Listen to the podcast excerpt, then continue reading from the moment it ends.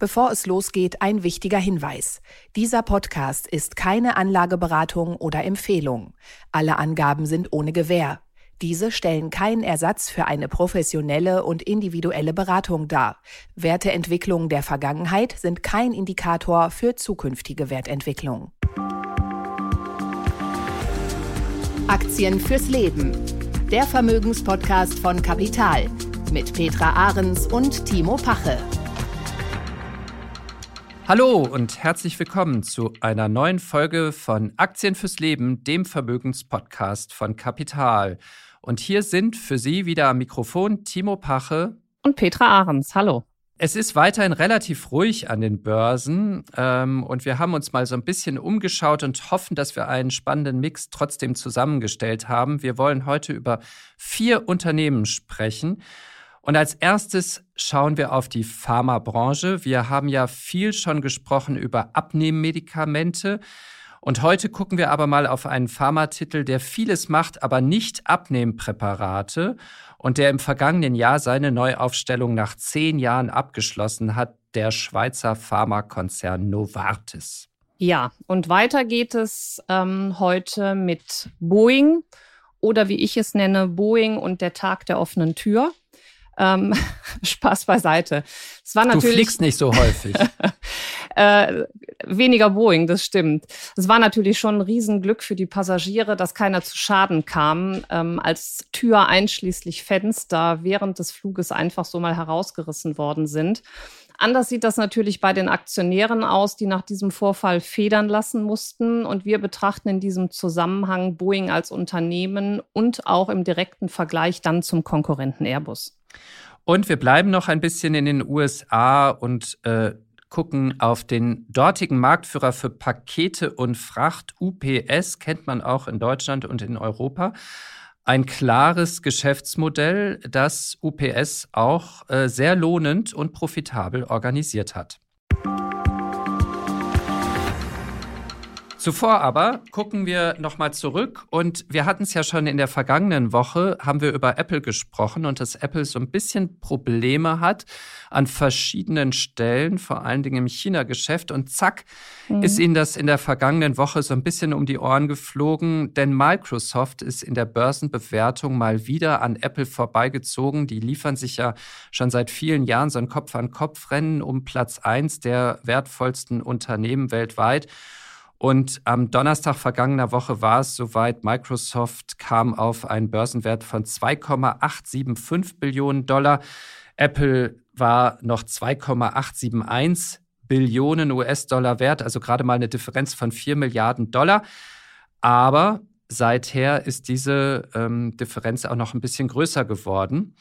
Und ähm, ja, ähm, im Grunde genommen eine Bestätigung dessen, was wir auch schon so haben kommen sehen. Ne? Ja, Microsoft scheint in, in allem momentan wesentlich solider dazustehen. Natürlich auch letztendlich durch den Kurs, den sie ähm, primär im KI-Geschäft einschlagen. Das Unternehmen schaffte in seinem jüngsten Geschäftsquartal zweistelliges Umsatzwachstum, steht sehr, sehr gut und solide da. Und ich könnte mir vorstellen, dass das jetzt auch noch eine Zeit lang andauern könnte, Timo, dass Microsoft wirklich vor Apple steht. Aber grundlegend wissen wir ja auch, das sind die zwei Unternehmen, die die Welt beherrschen, nicht nur vom, vom Börsenwert her. Äh, alles andere bleibt weit zurück und äh, Daher interessante Situation. Microsoft jetzt erstmal wieder an erster Stelle. Apple hat ein bisschen was zu kämpfen. Das dauert wohl noch was, aber wird auch wieder den Erholungstrend fortsetzen. Bei diesen hohen Bewertungen, du hast es ja gerade angesprochen, die spielen ja in einer ganz eigenen Liga. Äh, Microsoft und Apple beide fast drei Billionen US-Dollar wert. Ich meine, das ist, äh, das sind ja astronomische Zahlen. Mhm. Jedes Unternehmen ist fast so viel wert wie die gesamte Wertschöpfung der Bundesrepublik Deutschland in einem Jahr. Das ist ja irre. Ähm, bei diesen hohen Bewertungen fragt man sich ja immer als Aktienanleger, äh, wie mische ich das eigentlich ab? Also was, was ist da klug? Äh, welche Aktienanteile soll ich in meinem Portfolio noch oder in meinem Depot behalten? Zumal Anleihen ja eben auch mit 4, 5 Prozent Rendite in den USA äh, ganz verlockend inzwischen klingen. Ja, das ist, ähm, das ist super, dass du das ansprichst, weil auch das betrachten wir gerade ähm, intern. Ähm, und haben uns auch die gesamte Situation um diese Renditen einmal näher, näher angeschaut. Also, und an dieser Stelle möchte ich jetzt hier gar nicht irgendwie eine Crashwarnung aussprechen oder vor für höheren Korrekturen warnen. Überhaupt nicht. Aber wir sind ähm, mal äh, dazu übergegangen und haben uns ähm, den Free Cashflow, die Free Cashflow Rendite des S&P 500 angeschaut. Die liegt aktuell bei 3,5 Prozent ungefähr.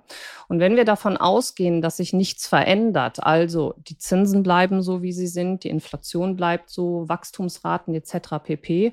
und wir weiterhin von einem Gewinnwachstum der Aktienunternehmen von 7 Prozent per anno ausgehen, wächst unsere Rendite natürlich auf das eingesetzte Kapital. Also ausgehend von diesen sieben Prozent pro Jahr würden sich Renditen einer Investition in den nächsten zehn Jahren im Schnitt um 4,88 Prozent entwickeln.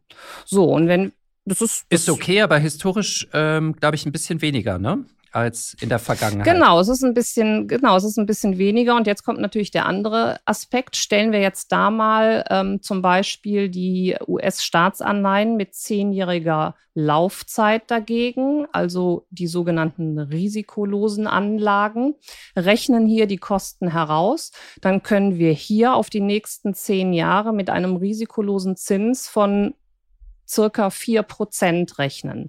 Also so gesehen, Timo, per heute würde es Sinn machen, in Aktien zu investieren. Da liegen wir bei 4,88 etwas höher. Aber es wird knapp. Genau, kaufmännisch betrachtet muss ich mir also schon die Frage stellen, ähm, macht es wirklich Sinn, ähm, komplett auf mhm. breiter Front in den Aktienmarkt hineinzugehen?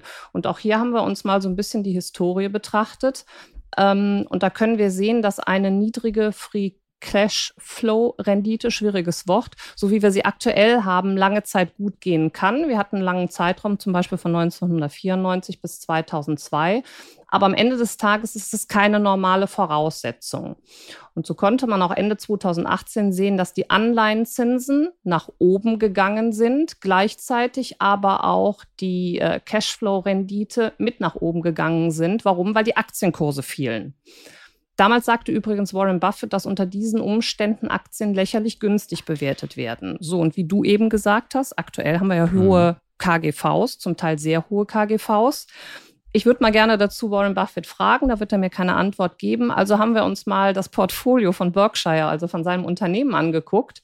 Und wir hatten es schon mal erwähnt, er hält aktuell 410 Milliarden in Netto-Cash. Das ist doppelt so viel als damals in 2018. Also kann man davon ausgehen, dass auch er die aktuelle Situation, also dieses Verhältnis zwischen Aktienkursen und Anleihenkursen als nicht ganz normal betrachtet. Und daher kann man sich ruhig mal überlegen, ob man 100% Aktien macht oder vielleicht auch mal ein bisschen mehr Einzelanleihen reinmischen können. Genau, ich wollte es gerade sagen. Also erstens, wenn er über 400 Milliarden in mehr oder weniger Cash da liegen hat, die wird er ja auch nicht einfach rumliegen haben, sondern die wird er ja genau in solchen hochliquiden Anleihen wie Treasuries, wo er dann auch 4, Corporate 5 Bonds, genau. Genau, mhm. oder sogar dann ja. bei Corporate Bonds ja häufig sogar 6, 7 Prozent bekommt, anlegen risikolos, wie du gerade gesagt hast. Das ist irgendwie für ihn eine interessante Alternative. Ähm, der andere Punkt, ähm, was heißt das denn jetzt für die Portfoliomischung? Man hatte ja früher immer, das war dann so ein bisschen verpönt, dieses 60-40 äh, Portfolio ähm, im Kopf. Das war deswegen verpönt, weil es so lange keine Zinsen gab. Deswegen haben immer alle gesagt, es gibt keine Alternative zu Aktien, Aktien, Aktien, Aktien. Und zehn Jahre hieß es, ihr müsst alles im Grunde genommen in Aktien packen. Dividenden waren der neue Zins und so weiter und so fort. Da mhm. gab es so verschiedene Slogans. Dieses 60-40-Portfolio, dieses etwas langweilige Portfolio, früher hat man das so genannt, das erlebt jetzt dann eine Renaissance, wenn ich dich richtig verstehe. Ja, absolut. Seit letztem Jahr im Grunde genommen. Ja. Und ja, seit 2016 ähm, gab es nicht 60-40, weil 40 Prozent Anleihen war ähm, eine Null-Performance, beziehungsweise wenn wir die Inflation jetzt noch damit zu tun, äh, mit da einrechnen, war es genau. definitiv genau. ein Defizit.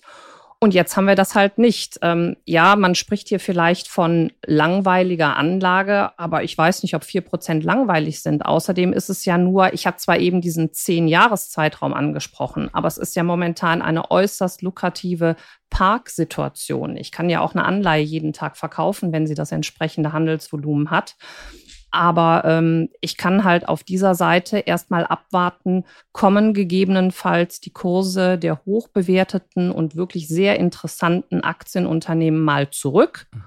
Ähm, da habe ich das Geld jetzt risikolos entsprechend geparkt. Und wenn dem so sein sollte, kann ich mich ja wieder günstiger in den Markt einkaufen. Und deswegen bin ich ein absoluter Verfechter und Anhänger des Mixdepots 6040. Und da ist es wieder. Das Ganze sehen.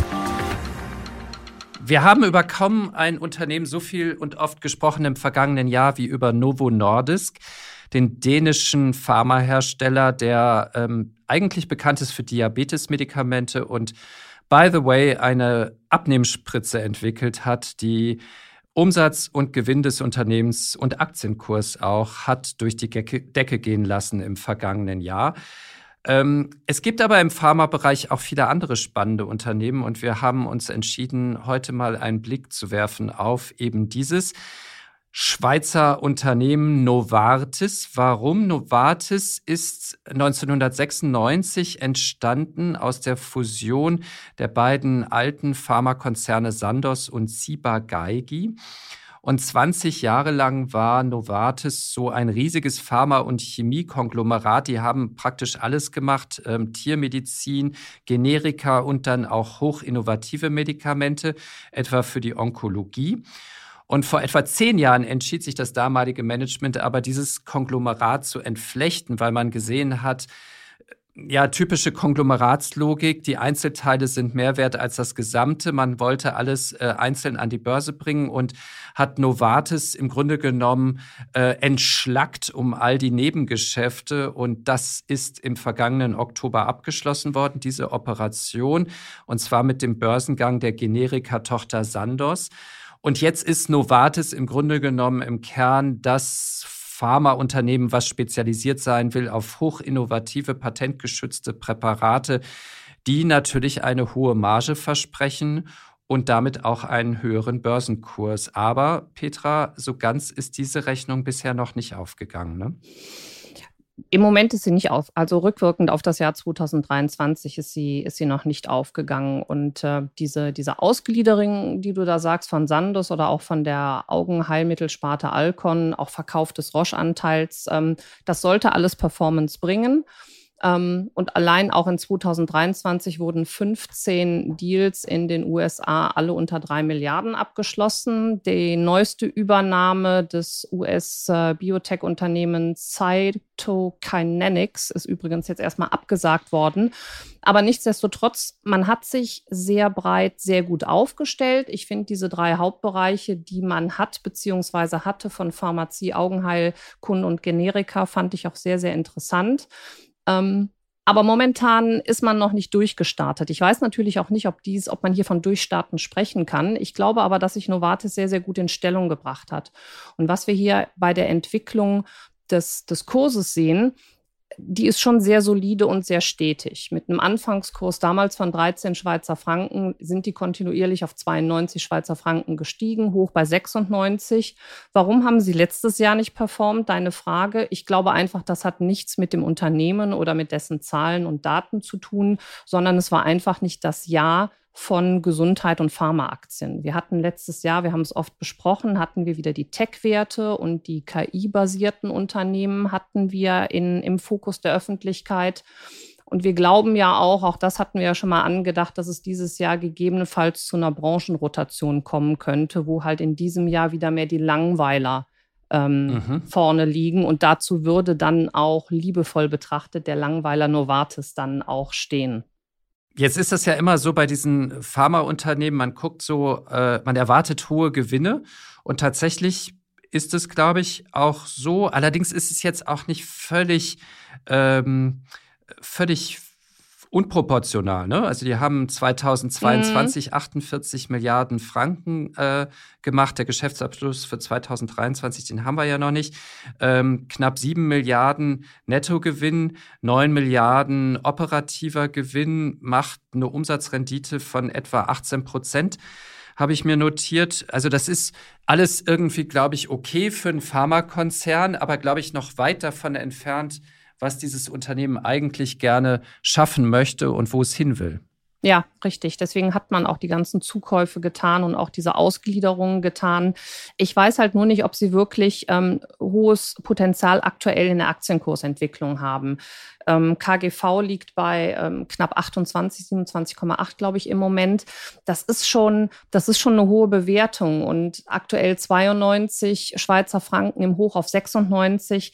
Das ist schon mal eine Hürde, die man hier mhm. nehmen muss und dafür fehlt mir momentan auch vom Gesamtmarkt die Rückendeckung. Also aktuell wäre mir der Kurs ein Tacken zu hoch, aber grundsätzlich super solide ausgerichtet und ich glaube einfach an die, an die Pharmabranche und da ist Novartis für mich mit einer der ersten Kandidaten. Was ich spannend fand, ähm, ist die äh, Pipeline, die man, man nennt das ja immer Pipeline, Auch. diese Entwicklung mhm. ähm, von neuen Medikamenten. Ähm, und da hat Novartis, je nachdem, wo man nachschlägt, zwischen 40 und 50 Präparaten, die in den nächsten ein bis drei Jahren wohl auf den Markt kommen sollen, die also in der Entwicklung schon sehr weit fortgeschritten sind. Davon sollen zwölf Medikamente das Potenzial haben, jeweils für sich einen Milliardenumsatz zu erzielen. Und äh, ich glaube, das sind so die Perspektiven, auf die man da schauen muss bei Pharmaunternehmen. Und tatsächlich gibt es wohl kein Pharmaunternehmen unter den klassisch aufgestellten Pharmaunternehmen, die so eine volle Pipeline an neuen Präparaten haben, wie das bei Novartis der Fall ist. So ein Skandal. Ja, ich sprach es eben im Intro an, Boeing, der Tag der offenen Tür. Aber schauen wir uns erstmal das Unternehmen an. Boeing Company ist äh, in mehr als 150 Ländern eines der weltweit führenden Luft-, Raumfahrt- und Rüstungsunternehmen. Und was viele vielleicht gar nicht so richtig auf der, im, im Fokus haben, ist, dass ähm, Boeing nicht nur ähm, zu den insgesamt zwei, einer der insgesamt zwei Passagierflugzeugherstellern gehört, sondern die haben natürlich auch noch wesentlich mehr in der Produktpalette. Also nicht nur diese zivilen Flugzeuge wie die 747, wir wissen es, die mit dem Upper Deck, der Jumbo sozusagen, die 767, 777 und der Dreamliner, das ist die 787, sondern die haben auch Kampfflugzeuge im in der Produktpalette. Es gibt militärische Transportflugzeuge und Militärhubschrauber und ebenso leider Gottes, aber natürlich momentan äußerst gefragt, Raketen wie auch Weltraumraketen, Satelliten und Verteidigungssysteme, die Komponenten und Dienstleistungen für die bemannte Raumfahrt und die hochentwickelten Informations- und Kommunikationssysteme sowie Finanzdienstleistungen. Und als Servicepartner der NASA betreibt Boeing die internationale Raumstation ISS. Ja, also ein ziemlich breit aufgestellter Luftfahrt- und Raumfahrtkonzern, das stimmt, trotzdem einer mit massiven Problemen, denn oh, ja. diese herausgefallene Tür oder dieses äh, Teil der Kabinenhülle, ähm, das ist ja nicht der erste äh, Unfall mhm. dieser Art, sondern gerade mit dieser Baureihe 737 MAX, ähm, das war jetzt die 900er Variante, die in Europa nicht so stark vertreten ist. Aber mit dieser Baureihe hat es ja in der Vergangenheit bereits einige schwere Katastrophen gegeben. Ich erinnere nur an die beiden Flugzeugabstürze 2019. Ich glaube, in Asien und in äh, Äthiopien war das, ähm, mit mehr als oder knapp 350 Toten. Ähm, das war schrecklich und es war ja vor allen Dingen ein Zeichen äh, dafür, dass Boeing massive Probleme hat in der ähm, Qualität und in der Sicherheit.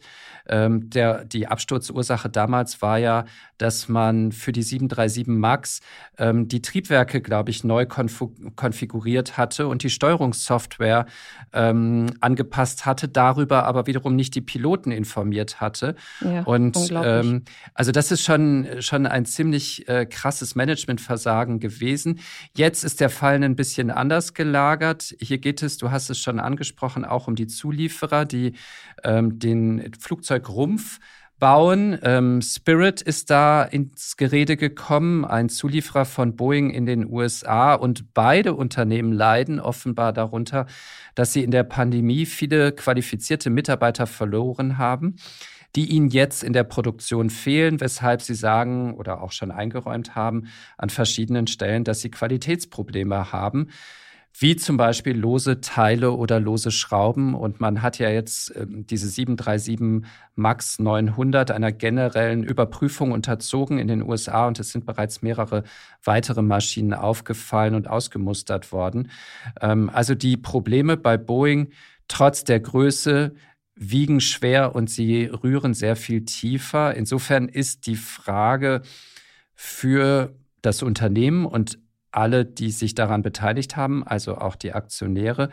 Äh, wie vertrauenswürdig ist dieses Unternehmen eigentlich mhm. noch? Kann ich darauf hoffen, dass dieses Unternehmen nochmal zurückkommt oder ist es eher ein grundsätzlicher Sanierungsfall gerade? Ja, wir müssten uns ja beide unter. Wir haben ja im Vorfeld auch gesagt, dass wir Boeing uns gegenüber vice versa Airbus mal betrachten wollen, weil die beiden teilen sich ja das Duopol von Passagierflugzeugen. Und hier mhm. gibt es mal, abgesehen von der ähm, Entwicklung der in der kurzen Vergangenheit, gibt es seit 2013 im Grunde genommen was ganz Gravierendes, was sich geändert hat. Boeing hat versucht, Einsparungen vorzunehmen. Und da wendet sich für mich das Blatt hinsichtlich des Unternehmens und der Produktion von Boeing zu Airbus. Was hat Boeing damals gemacht? Die haben anstatt, dass sie ein komplett neues Flugzeug entwickeln und ähm, produzieren, haben sie Versionen überarbeitet. Und das haben sie ausgerechnet mit dieser 737, die jetzt diese Probleme hat, gemacht. Das heißt also, bei der Boeing 737 hat man enorme Einsparungen gehabt und dadurch wurde diese 737 MAX auch innerhalb kürzester Zeit zum Verkaufsschlager. Ist natürlich ein Sparprogramm. Aber jetzt hat man den Eindruck, dass genau diese diese überarbeitete Version mhm. fehlerhaft ist. Das ist natürlich klar, wenn ich immer nur Teile austausche, habe ich hier letztendlich doch ein altes Fluggerät mit neuen Teilen. Sorry für den Vergleich, mir fällt gerade Chair ein. Ähm, aber aber bei, bei Airbus ist es was völlig anderes. Airbus entwickelt und konzipiert neu. Und jetzt ist es natürlich, wenn du dieses Duopol hast, könnte ich mir vorstellen, dass viele Aufträge, die gerade verhandelt werden oder in der Schwebe sind, ähm, natürlich erstmal auf Pending gehalten werden und das Vertrauen zu Airbus mit neuem und vielleicht teurem Fluggerät die bessere Investition ist, weil hier haben wir nicht diese ganzen Ausfälle, Abstürze und Probleme. Ja, äh, man sieht es ja auch schon in den Zahlen. Ne? Also dieser Wachwechsel, das fand ich auch interessant, der zwischen Airbus und Boeing oder der ja da stattgefunden hat, der hat sich ja schon im Grunde genommen genau in der Mitte des letzten Jahrzehntes abgezeichnet und angedeutet, dass Airbus strukturell immer mehr Anteile im Markt äh, übernommen mhm. hat oder beziehungsweise große Aufträge an, an Land gezogen hat, während Boeing zurückgefallen ist. Ähm, das sieht man jetzt auch in allen Zahlen, die man sich angucken kann. 2023 etwa lieferte Airbus 735 Maschinen aus, sogar mehr als man geplant hatte. Boeing kam auf 528. Ähm, und wenn man sich den Auftragsbestand der beiden Konzerne anschaut, dann kommt Airbus aktuell auf einen Auftragsbestand von etwa 8600 Maschinen und Boeing auf einen Auftragsbestand von gerade mal 5600 Maschinen. Also hier klaffen wirklich schon Welten dazwischen.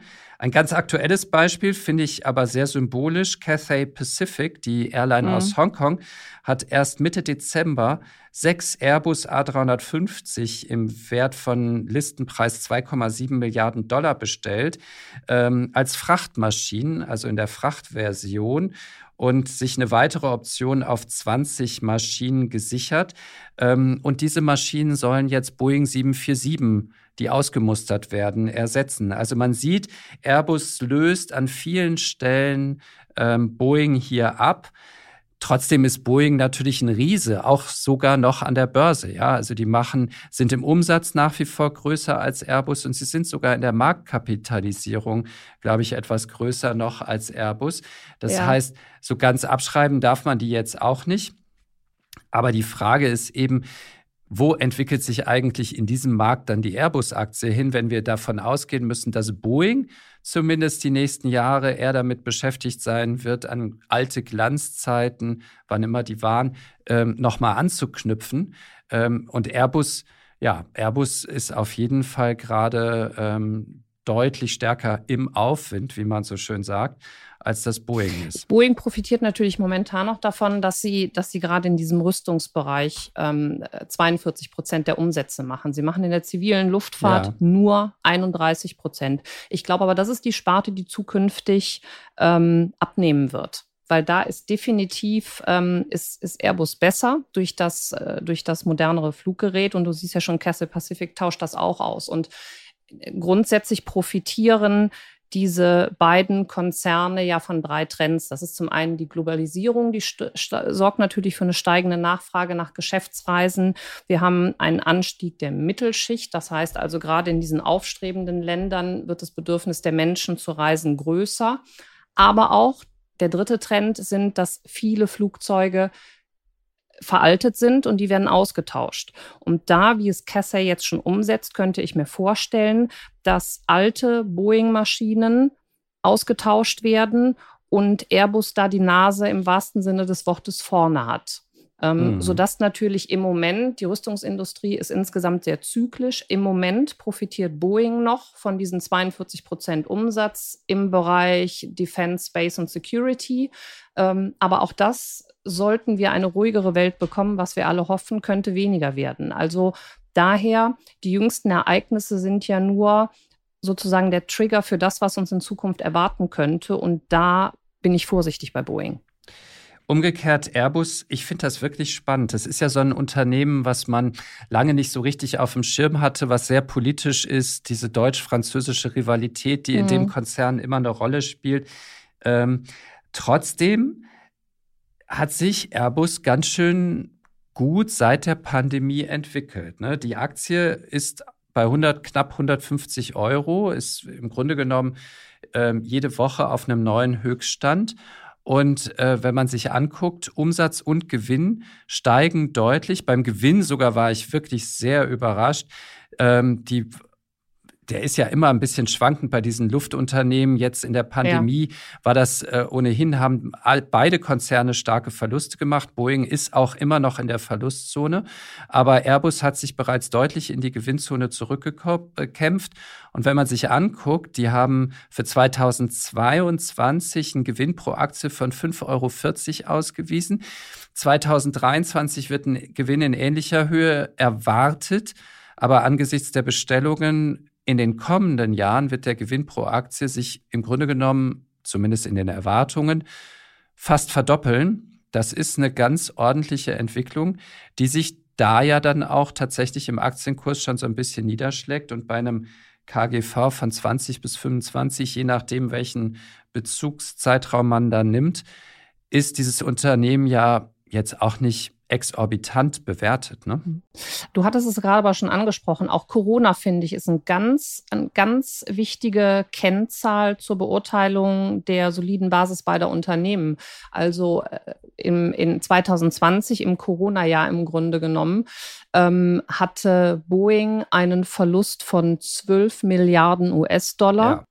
Ähm, Airbus hingegen nur von 1,3 und ist seither auch wieder profitabel. Das heißt also auch durch diese wirkliche Krisensituation für die Luftverkehrsbranche ähm, ist, ist Airbus viel besser durchgekommen. Auch das ist ein Hinweis für mich natürlich, welches Unternehmen hier besser aufgestellt war.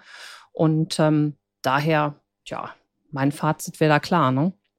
Dann bleiben wir erstmal in Europa, zumindest was den Luftverkehr angeht. Wahre Größe.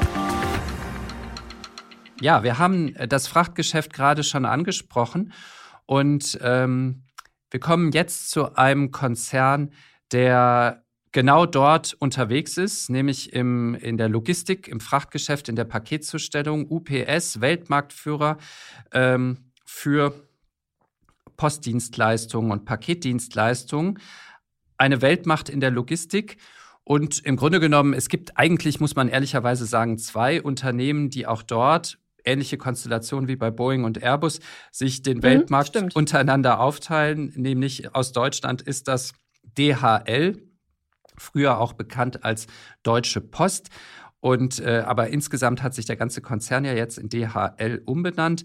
Und die sind ähnlich groß, was den Umsatz angeht, was auch die weltweite Präsenz angeht, was die Mitarbeiterzahlen durchaus angeht.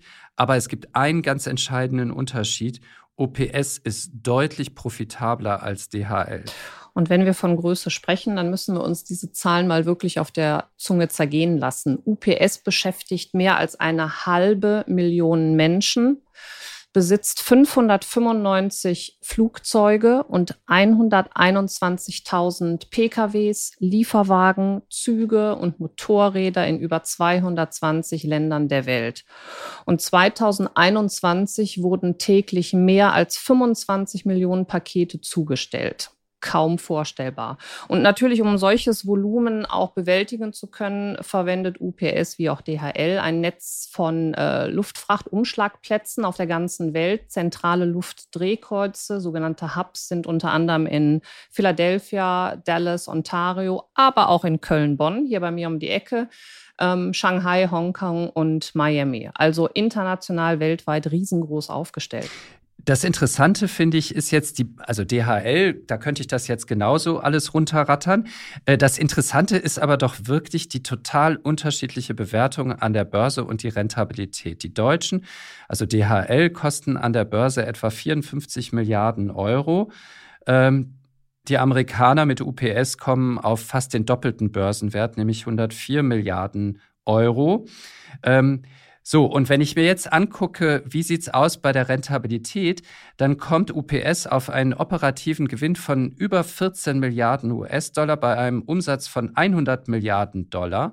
Und DHL kommt auf 94 Milliarden Euro Umsatz. In Dollar ist das ungefähr genauso viel, aber nur auf einen operativen Gewinn von 8,4 Milliarden Euro. Was machen die Amerikaner so anders ähm, als DHL? Ich denke mal, dass es primär am, am US-Geschäft liegt, wo UPS 62 Prozent des um Umsatzes macht. International machen sie nur 20 Prozent und dann geht noch so ein bisschen in diesen Bereich Spedition, Logistik und äh, Vertrieb mit äh, 16 Prozent. Aber ähm, Hauptumsatz und somit auch Gewinn und Profit liegt wirklich im US-Geschäft.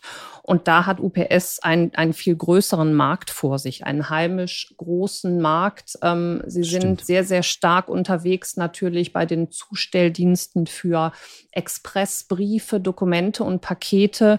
Und da profitieren sie einfach von der Größe ähm, Nordamerikas. Und reduzieren natürlich auf der anderen Seite die Kosten. Ne? Wenn Sie sozusagen 60 Prozent Ihres Umsatzes im Heimatmarkt machen, dann ist genau. das Geschäft dort ja auch weniger komplex als bei DHL, die äh, mit Sicherheit einen viel höheren Auslandsanteil bzw. Weltanteil genau. genau. Haben, mhm. ja, weil der deutsche Markt einfach kleiner ist. Ähm, ich frage mich, wie das jetzt weitergeht. Ne? Also beide Konzerne haben ja durch die Pandemie massiv profitiert, sowohl mhm. bei den Umsätzen wie auch an den äh, Börsen beim Aktienkurs. Äh, das sieht man ganz eindrucksvoll. Beide äh, Aktien haben im Grunde genommen in der Pandemie ein anderes Niveau erobert. Die sind jetzt wieder deutlich zurückgekommen. Ähm, die UPS-Aktie steht aktuell bei etwa 158 Dollar. Das ist deutlich unter ihrem Höchstwert von, ich glaube, 230 Dollar war das im März 2022. Korrekt, ähm, ja. So, äh, ähnliches Bild auf einem anderen Niveau bei der, äh, bei der Deutschen Post beziehungsweise bei DHL. Ähm, da und trotzdem sind die auf einem höheren Niveau jetzt geblieben als vor der Pandemie. Und ich frage mich, können die jetzt von diesem höheren Niveau aus ähm, wieder sozusagen steigen und sich von dort so weiterentwickeln, wie sie das in der Vergangenheit getan haben? Oder geht es nicht eher sogar noch so ein bisschen weiter runter und normalisiert sich das noch weiter? Genau um diese Frage dreht es sich natürlich. Kann man die Margen halten oder kann man sie, ähm, kann man mehr Gewinn machen, also Kosten reduzieren? Da sehe ich ähm, mit Blick auf den Klimawandel ganz schwarz, weil auch hier sind das natürlich mhm. zwei Unternehmen, die die komplette Flotte hinsichtlich E-Mobilität und, und äh, Klimawandel erneuern müssen. Also da weiß ich gar nicht, was für Kosten auf UPS und DHL zukommen, wenn sie äh, PKWs, LKWs, die Flotte komplett erneuern müssen. Ich, ich weiß halt nicht, ob sie, ob sie wirklich großartiges ähm, Potenzial haben, neue Länder mhm. zu erschließen, neue Transportwege zu finden. Kann natürlich auch, wenn, wenn die Schifffahrt, der Seeweg ähm, komplizierter wird, ich spreche da die Houthis an mit den, mit mhm. den ähm, Entführungen oder Kapern der Containerschiffe, das kann natürlich wieder, sage ich mal, interessant für ähm, Luftfahrt werden. Grundsätzlich glaube ich, ist hier nicht viel Potenzial vorhanden, um neue Wege zu erschließen. Also geht es auf die Marge und da muss man gucken, inwieweit man die zukünftig halten kann setzt nicht direkt zum Highflyer an. Also sicherlich gutes Geschäftsmodell, KGV von um die 16 bei UPS finde ich natürlich auch sehr gut bewertet, aber gegebenenfalls erhöhter Kostenapparat in der Zukunft. Und eine ordentliche Dividendenrendite, ne? In also wir hatten es ja vorhin mhm. äh, von dieser neuen Konkurrenz zwischen Anleihen und äh, Aktien und eine Dividendenrendite von mehr als 4 Prozent bei UPS. Es gibt auch mehr als 4 Prozent bei, äh, bei DHL, aber ähm, wie gesagt, auf einem anderen Rentabilitätsniveau. Also Dividendenrendite von mehr als 4 Prozent bei UPS ist schon ganz interessant. Das finde ich interessant, vor allen Dingen, wenn du ein KGV von 16 hast. Ähm, ja, dann fragt genau. man sich, wie weit kann das noch nach unten abrutschen? Und dann äh, wird das natürlich von einer Dividende von 4 Prozent getragen, ähnlich wie bei einer Nestle. Hm? Das war mal wieder Aktien fürs Leben, der Vermögenspodcast von Kapital mit Timo Pache und Petra Ahrens. Wir bedanken uns fürs Zuhören und Einschalten und sagen bis nächste Woche. Vielen Dank. Tschüss. Tschüss. Aktien fürs Leben. Der Vermögenspodcast von Kapital mit Petra Ahrens und Timo Pache.